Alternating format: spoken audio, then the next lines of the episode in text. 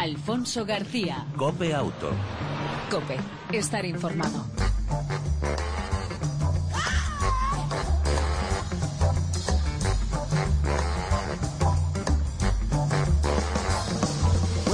Hola, ¿qué tal? ¿Cómo estás? Bienvenido una semana más a este tiempo de radio que lleva por nombre Cope Auto, ya sabes, dedicado al mundo del motor tanto en las dos como en las cuatro ruedas, información, actualidad, opinión y entretenimiento sobre el mundo del motor. En el control técnico, como siempre, eh, nuestro copiloto de lujo, Chechu Martínez. Al volante, el saludo y en el arranque de Alfonso García. Esperemos que esta edición de Cope Auto sea de tu agrado.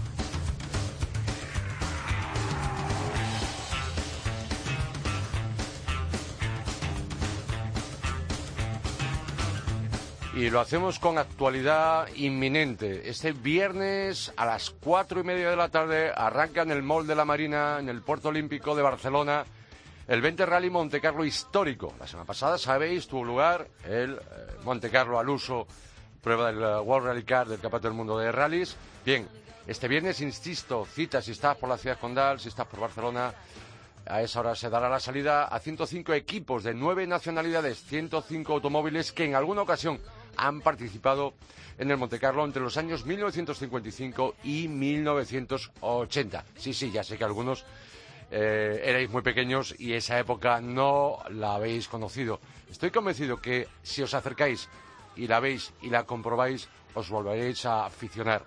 Entre ellos, el SEAT 124 especial 1800, eh, grupo 4, color amarillo y negro, equipo oficial SEAT, número 18, que hace 40 años conseguían un doblete. Tercero y cuarto, toda una gesta, allá por 1977 en el Rally de Montecarlo.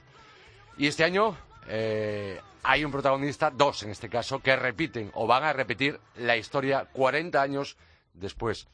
Salvador Cañellas, muy buenas tardes. Muy buenas tardes a todos, sí.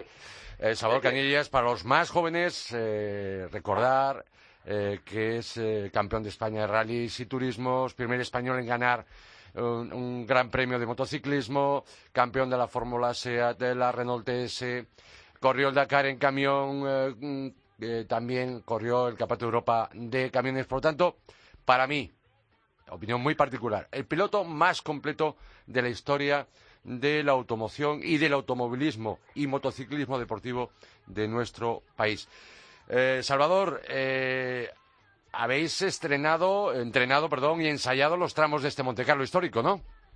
Sí, hemos estado, estuve cinco días eh, reconociendo, bueno, más que los tramos, todo Sí. el itinerario, porque digamos hay problemas de cruces y vas por una carretera, pues te hacen entrar por una calle pequeña que resulta que es una carreterita que sube arriba al monte Sí. y cuesta de ver y esto es lo que más me preocupaba y hemos hecho una pasada a todo, a todo el rally. Eh, nieve había, hielo también y carreteras secas, de todo un poco, ¿no? Sí, bueno, en la primera parte no estaba, estaba seco, porque hacía muy buen tiempo, y después en la zona de Balance Sí. eh, había una subida muy larga, ancha, rapidísima, que subíamos con muy deprisa por allá. Entonces había un túnel, pasamos el túnel y bueno, apareció una nevada impresionante que había más de un palmo de nieve. Incluso pasamos dos puertos que estaban cerrados, no había pasado el quitanieves y bueno, era última hora. En Francia sabes que la gente va, se retira muy pronto y eran sobre las seis de la tarde y digo, oye, aquí nos vamos a quedar eh, parados por algo y no nos van a buscar o nos van a encontrar congelados, ¿no? Pero bueno, estaba, había, había una zona que había mucha nieve. sí. Salvador, eh, ¿qué habéis sentido? ¿Qué habéis eh, eh, sentido, sí, eh, al, subiros de nuevo 40 años después?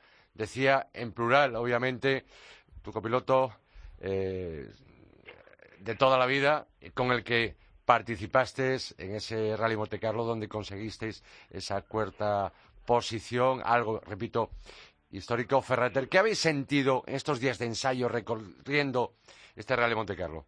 Bueno, a mí primero de todo es- me hizo mucha ilusión cuando Sia me propuso el, Sí. el día celebrar con aniversario en, en la participación en el rally, ¿no? Esto de entrada ya, eh, digamos, me, me muchísimo, ¿no?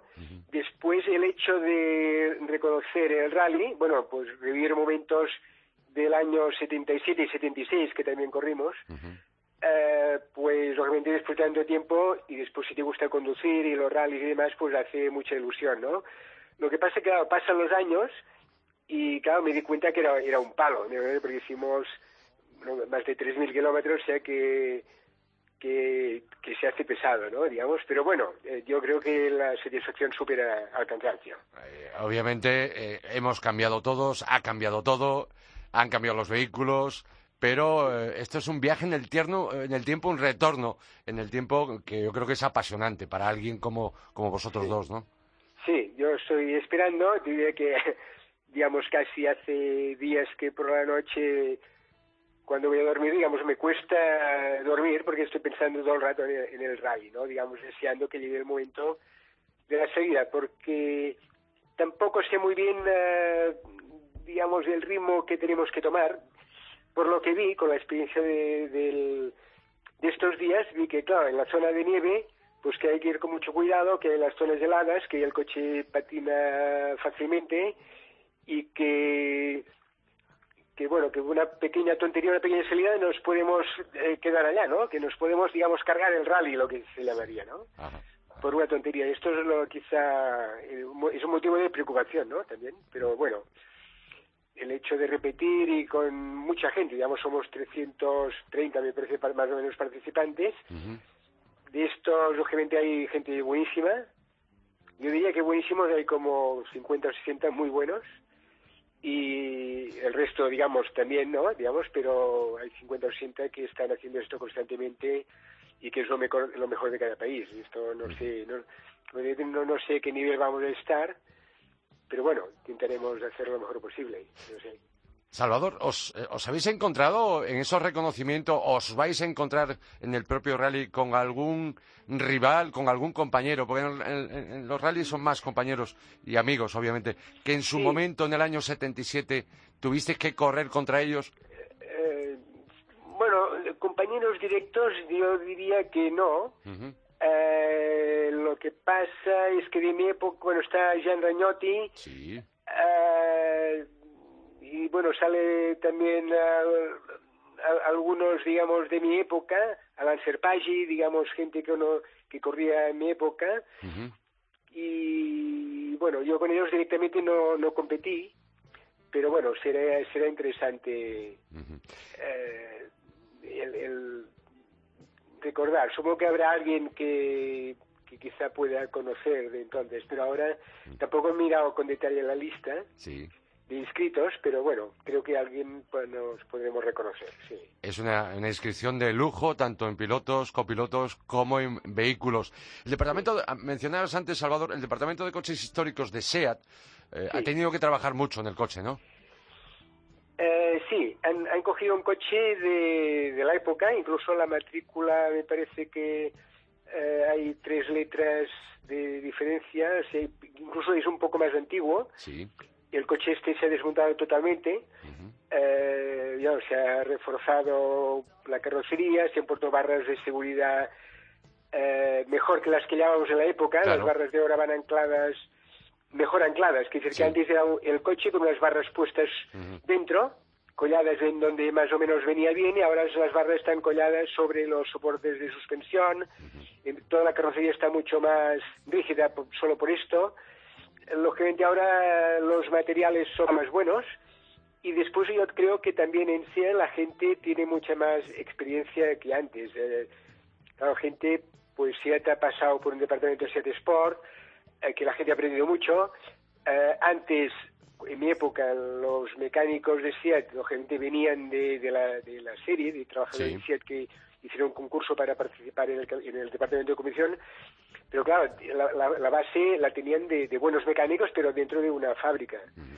Ahora los mecánicos, con el tiempo, después de 40 años, claro, todo el tema de competición ha ido mejorando a pasos agigantados y la gente sabe mucho más. Yo creo que han trabajado muchísimo y yo diría que han trabajado muchísimo y mejor. Y han dejado el coche comparando, si pudiésemos comparar.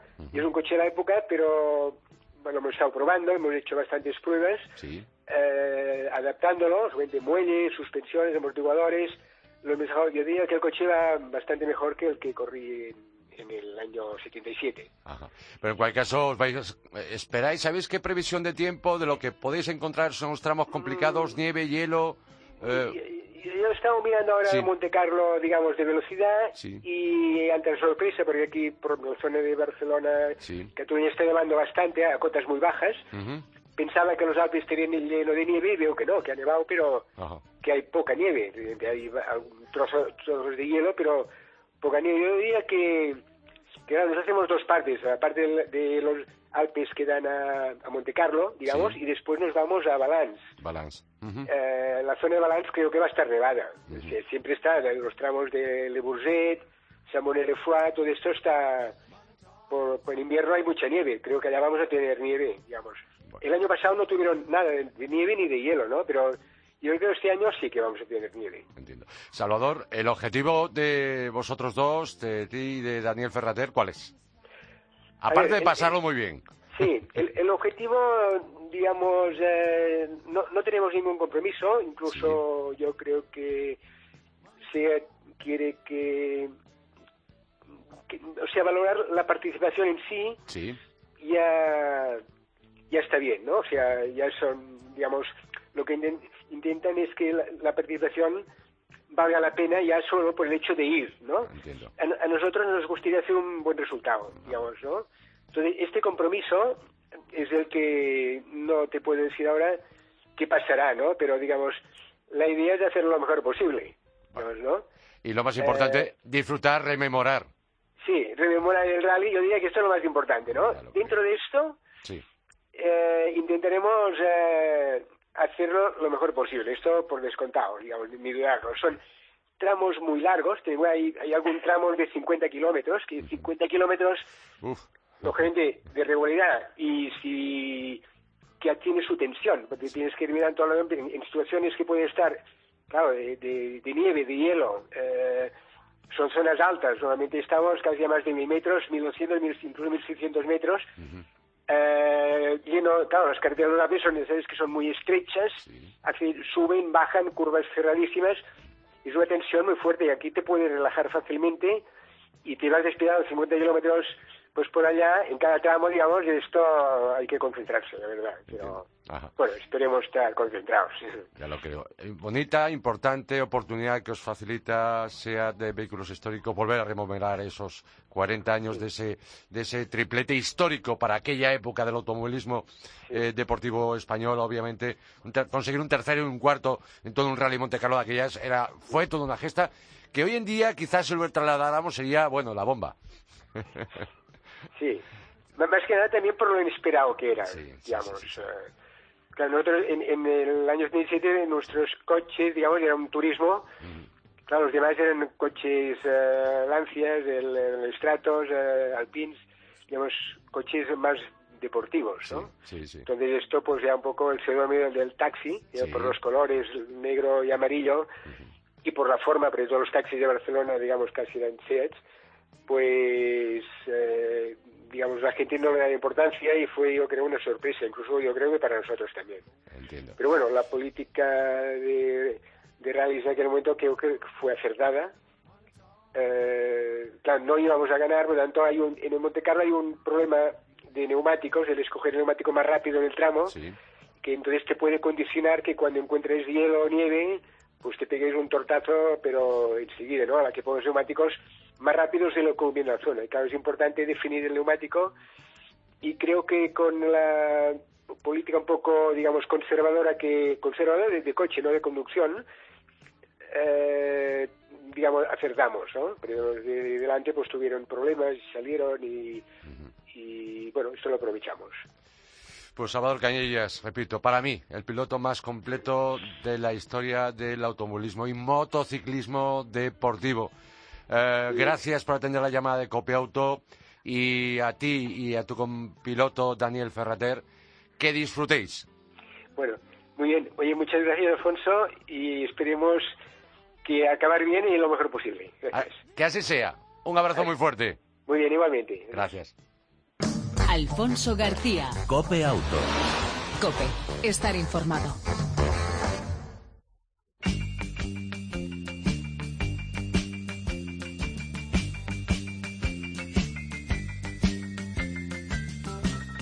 Lo hablábamos hace un momentito con Salvador Cañellas, eh, climatología invernal, al que se van a encontrar en esa 20 edición del Monteguerlo histórico. Eh, en Copiauto llevamos tiempo, cada dos por tres eh, os recordamos cómo conducir seguro en invierno y sobre todo de la gran importancia que tienen los neumáticos todo el año, todo el año, pero muy particularmente en la época de otoño e invierno. Hoy con nosotros está Juan Carlos eh, García, director técnico de CONEPA, Federación Española de Empresarios Profesionales de Automoción. Juan Carlos, buenas tardes, bienvenido a Copiauto. Hola, buenas tardes a todos y a todas. Eh, Juan Carlos, eh, en Conepa habéis arrancado una campaña a talleres, entre las cosas que recordáis, queremos que también nos recuerdes a los oyentes de Copiauto, los motivos eh, por eh, las ocho razones por las que utilizar neumáticos de invierno. Lo hemos visto la semana pasada, donde el temporal, las nevadas en muchas zonas de España, zonas donde habitualmente no nieva. Y bueno, en cualquier caso, vuelve una vez más esa polémica sobre el tema de cadenas, neumáticos de invierno, incluso los todo tiempo más recientes. Pero bueno, yo quería que nos dieras ocho razones para utilizar neumáticos de invierno. Vale, en principio decir que esta campaña es un poco con la idea de fomentar la utilización de los neumáticos de invierno, eh, principalmente por mejorar la seguridad vial en condiciones climatológicas adversas, ¿no? Porque, eh, como bien se ve en una reciente eh, campaña que hizo Industria también, los accidentes causados por falta de adherencia se podrían reducir en un 46%, lo cual es un dato bastante importante. Entonces nos decidimos hacer un poco hacer esta campaña y bueno, las, las ocho razones son razones muy, muy escuetas, es decir, que se pueden eh, ampliar, pero lo, que se trata es de llegar directo al, al, cliente y que, que, sea consciente, porque es un neumático muy desconocido en nuestro país, con un eh, una, una, tasa de ventas muy baja con respecto al resto de Europa. Y bueno, la, primera, la primera razón, obviamente, sería eh, que no es necesario montar cadenas. Es decir, esa, esa es la, la, primera y fundamental, ¿no? eh, un poco considerando además que el 80% de, de los eh, conductores reconoce no saber montarlas o no haberlas montado nunca, incluso algunos que las hemos montado alguna vez, pues depende de las condiciones climatológicas, esto puede ser una tarea sencilla o una tarea muy muy compleja porque las, las, las situaciones climatológicas, pues eso, 5 grados bajo cero con viento, pues imposibilita prácticamente el, el montarlas, ¿no? Y yo creo que esa sería un poco la primera razón, independientemente de que esto no es una, una guerra contra las cadenas, ni mucho menos. Hay cadenas que son muy cómodas, se, se montan fácilmente, pero eh, tienen un, coste elevado y, además es, eh, son para un, tipo de neumáticos eh, muy exclusivo, es decir, vale para muy pocas medidas, ¿no? Eh, eso sería, digamos, la, la, la primera razón. La segunda Hombre, pues sobre todo y muy importante, quizá la que más, evitar los riesgos que supone montar las cadenas, ¿no? Porque hay que recordar que esto siempre nos ocurre cuando los arcenes están llenos de nieve, los coches están eh, a mitad de la carretera, estamos montando las cadenas, que es una, una labor un tanto eh, desagradable. Y, y, bueno, pues eh, estamos expuestos a posibles vehículos que vengan, que puedan tener una pérdida de adherencia y, bueno pues pueda se, se pueda convertir en una tragedia no entonces ese es el, el, principal la principal razón o la, más importante no eh, aparte de lo que supone pues estarla montando con las manos mojadas con frío la, incomodidad que supone. La, la tercera razón es eh, es muy obvia porque claro, si no hay que montarlas, tampoco hay que desmontarlas. Eh, y quiero decir, cuando decimos desmontarlas, eh, muchas veces eh, requiere el mismo proceso que para montarlas. Vuelves a parar en el arcén y desmontarlas. ¿Qué ocurre? Que además se puede dar la circunstancia que en un tramo de carretera donde estemos circulando nos veamos obligados a desmontar las cadenas varias veces. Ya no digo sobre todo si son cadenas, pero estas de tela que son las más fáciles de poner, que todo el mundo conoce y que van bastante bien en nieve, resulta que cuando tocan el asfalto pues se, destrozan. Eso nos obliga a quita, pon, quita, pon, si encontramos tramos donde hay eh, distintos eh, tramos con y sin nieve, ¿no? Eh, la cuarta razón pues sería mejorar la, la, la, adherencia, la tracción y la frenada en condiciones de frío, lluvia, nieve, eh, esto que conlleva pues evidentemente pues una notable mejora de la seguridad incluso ya no de la seguridad sino de la tranquilidad del conductor porque quien no ha conducido en situaciones de nieve o con hielo y es que la tensión que acumula es increíble porque estás aferrado al volante como si te, te lo fuesen a quitar, ¿no? Entonces, eh, bueno, pues eh, obviamente esa, esa sería una cuarta razón. La quinta, eh, pues un poco, pues sería eliminar posibles averías mecánicas o en la carrocería del vehículo, muchas veces a montar la, llanta, las, las cadenas, un mal montaje pues puede provocar daños en, en, los neumáticos, en las llantas de aluminio, que ahora que son tan, tan llamativas ahí, ahí decoran tanto los vehículos, incluso daños en las transmisiones, amortiguadores, base de ruedas, aletas, ya la, tocando la carrocería. Entonces, bueno, pues sería también una manera de reducir las, las posibles averías en, en el propio vehículo. La sexta, pues eh, la sexta razón es eh, que nos encontramos que en, el, que en el mercado tenemos vehículos que debido a sus dimensiones de los neumáticos o al diseño de la suspensión, ya la ficha técnica nos refleja directamente que no está permitido el montaje de cadenas en ese vehículo. Eh, esto, claro, es, es, un problema porque dices, ¿y qué hago? A mí me ocurren dos coches y digo, ¿y, y ahora, ahora qué hago? Pues o te tiras al al neumático de, invierno no tienen muchas más opciones, ¿no? Porque ya directamente la ficha técnica te está diciendo que, que por ley no las puedes montar. La séptima, la séptima razón, pues, eh, sería que, bueno, sería un poco eh, que lo que a todos nos tiraría un poco para atrás sería hacer una inversión en otro juego de neumáticos. Esto eh, conlleva que dice, bueno, sí, es una, una doble inversión, pero tengo dos juegos de neumáticos. Quiere decirse que si un conductor gasta un juego de neumáticos al año, utilizando el de invierno seis meses y el de verano otros seis meses, al final tendría neumáticos para dos años, ¿no? Con lo cual el, el digamos que el, importe sería sería el mismo, ¿no? O sea, la inversión sería la, exactamente la misma, ¿no? Y la última razón. La última razón, pues eh, principalmente indicar que este tipo de neumáticos está vamos muy dirigido, muy orientado a aquellos conductores, a aquellos conductores que circulen por zonas donde se produzcan frecuentes lluvias, bajas temperaturas, eh, que transiten por zonas de montaña o zonas de sierra, aquellos eh, conductores que frecuenten las estaciones de esquí, eh, montañeros, senderistas, e incluso hasta, esa familia que, que, bueno, pues que sube con los niños el fin de semana a tirarse con un trineo y se pueden ver sorprendidos por una, una nevada eh, mientras están disfrutando de la nieve, ¿no? Entonces, bueno, pues eso sería un poco que incluso en algunos casos, como bien decías antes, los, los todo clima también nos podrían dar un, una, una importante eh, digamos, solución a aquellos, eh, digamos, conductores que no frecuentan tanto eh, por las zonas de montaña, ¿no? Porque es una alternativa pues, para todo tiempo, ¿no? Independientemente que los neumáticos actuales de invierno también soportan, se puede conducir a temperaturas más altas de las eh, de los, famosos 7 grados, ¿no? Es decir, que incluso a 13, 14, 15 grados sigue siendo efectivo, ¿no? Otra cosa es que, bueno, pues se deteriore más rápido, ¿no? Ah. Y por último, para cerrar, eh, Juan Carlos García, repito, director técnico con EPA, Uh, aquellos que se pregunten, bueno, si tengo dos juegos, cuando tengo que sustituir esos neumáticos de invierno por los de verano, ¿dónde los almaceno? Hoy en eh, día, eh, sí. No, pues perdona, perdona. No, no hay problema, ¿no? No, no, no, problema no hay porque eh, muchos muchos talleres, o sea, digamos lo que tienen es el lo que lo que se viene a llamar la guardería de neumáticos, ¿no? Que, que el, mismo el mismo taller que te monta los neumáticos, pues en, en, algunos casos existen ya talleres que ellos mismos te los guardan claro, a condición de que luego pues eh, vayas allí a montarlos, lógicamente, ¿no? Y, me imagino que no hay no hay mucho y para que aquellos conductores que no tuviesen ninguna alternativa para poderlo guardar, pues yo creo que ese sí que sería una muy buena opción y si encima no son muy frecuentadores de zonas con nieve y hielo, el neumático de todo clima, ¿no? Que, también se está poniendo muy de moda, aunque ya existía, pero bueno, eh, se está retomando.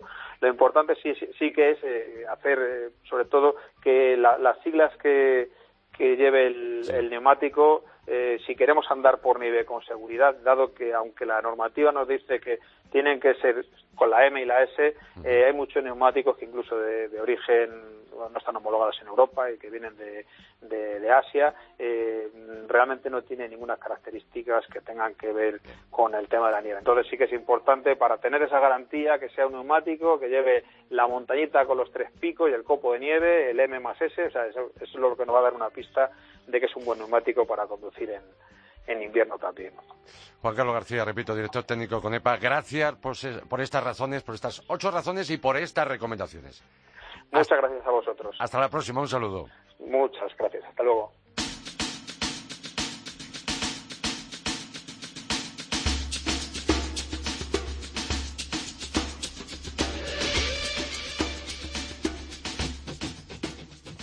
Hoy queremos felicitar a unos compañeros, a unos periodistas, a unos profesionales de la información. No todos los días se cumplen 500 eh, números y queremos saludar a su cabeza visible, Javier Menéndez, director de la Tribuna de Automoción. Buenas tardes. Buenas tardes, Alfonso. Buenas Eh, tardes desde Barcelona y con lluvia. Bueno, Javier, en primer lugar, felicidades. ¿Cuántos años ofreciendo la actualidad del mundo del motor? ¿Desde qué año? 22 años exactamente y 500 números de la tribuna de automoción. ¿Cómo habéis celebrado, Javier, estos 500 números, esta edición número especial, no?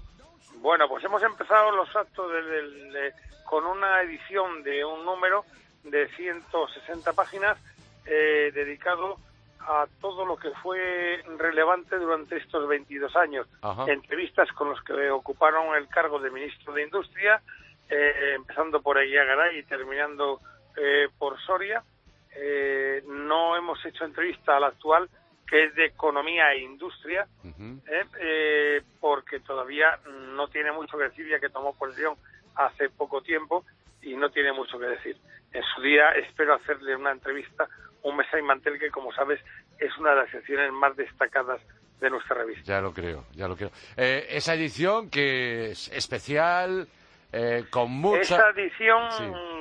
como verás, eh, cuando, si no lo tienes ya en tus manos, lo tendrás dentro de poco, porque acaba de salir de la imprenta, eh, pues habla pues de todo lo que se ha, ido- ha sido en estos 22 años, los desarrollos de la industria en nuestro país, las factorías, cómo ha evolucionado, la fabricación de vehículos, los modelos que han salido, el más vendido en, en- en el primer año de existencia y la primer y, y el último eh, eh, modelo que ha salido de las factorías el año este mismo año ¿no? Sí.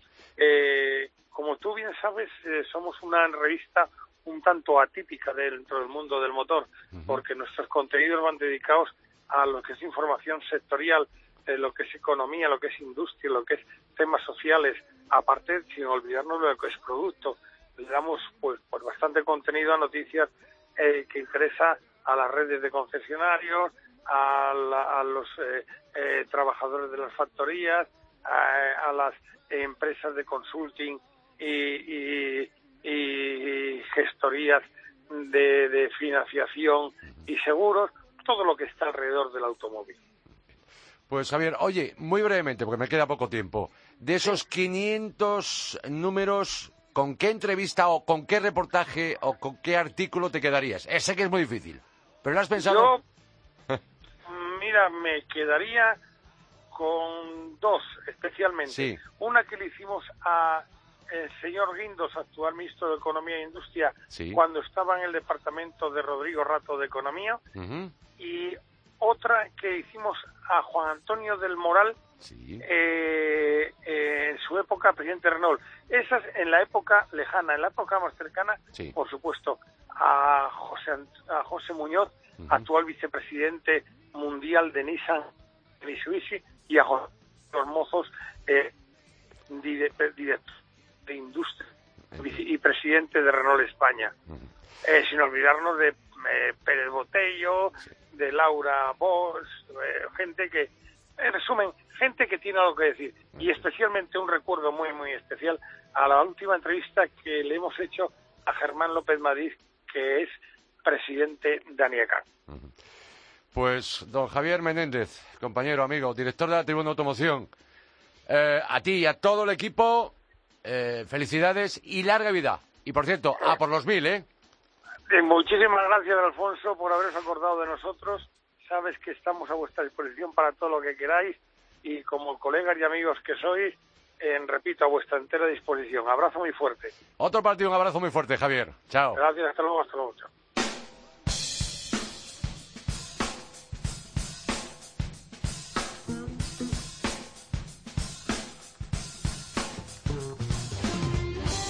Y en esta recta final, dos autonovedades de la semana aquí en Copeauto. La primera, el Suzuki Ignis. eh, no tiene nada que ver con el anterior, ahora estilo todo camino urbano, con menos de 4 metros, menos longitud que un suite, con diseño original y más espacioso de lo que pudiéramos pensar. Incluso el maletero con banqueta trasera deslizante para ganar espacio de carga.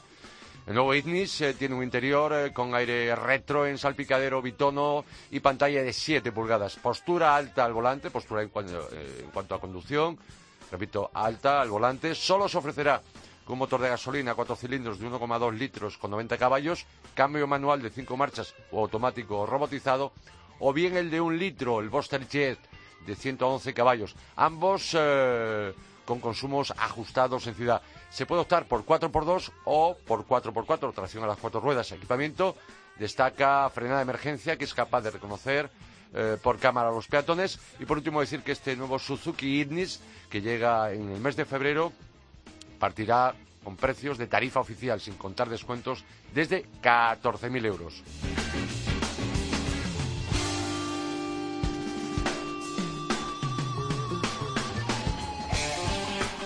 Y la otra auto, novedad de la semana aquí en Copia Auto en esta edición número 199, la quinta generación del Nissan Micra, que no tiene nada que ver con los anteriores, es más largo, más ancho y más bajo que el anterior. Solo en cinco puertas, pero su estética es de carrocería tipo coupé, tres puertas. Las manetas traseras están gultas. Eh, muy aerodinámico y en el interior notable espacio incluso en plazas traseras su maletero con 300 litros está en la media de sus competidores, pero solo eh, se ofrece eh, con kit DR para pinchazos. Eh, no hay rueda de repuesto ni de emergencia. En la oferta de motores, el nuevo Micra te ofrece dos, uno de gasolina 0,9 IG de 3 cilindros turbo de 90 caballos y un diésel 1,5 DCI de 90 caballos, ambos de origen Renault. Los dos también con cambio manual de cinco marchas. Por el momento no está prevista la utilización de caja automática. En cuanto a equipamiento, cinco acabados. Desde el básico destaca el sistema anticolesión frontal inteligente y un largo etcétera en cuanto a ayudas a la conducción y a la seguridad. Y en marcha destaca la buena estabilidad y el poco balanceo de la carrocería. Los precios oficiales del nuevo, de la nueva generación del Nissan Micra, sin descuentos, parten desde 15.755 euros la versión de gasolina y desde 17.455 euros la motorización diésel, repito, el 1.5 de 190 caballos en la versión de acabado más básica. Repito, sin descuentos. Hasta aquí las dos autonovedades de la semana. El Suzuki Ignis y el Nissan Micra. Y nos vamos.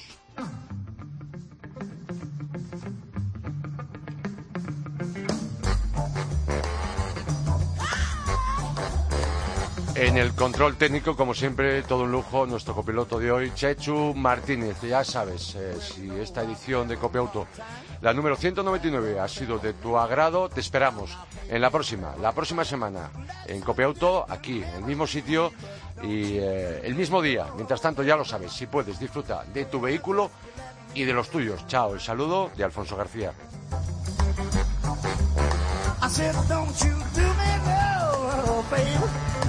Well, that I can't do in return. Now, now, now, now. Good intentions for somebody you can once you hand it over, you know you won't see me. So don't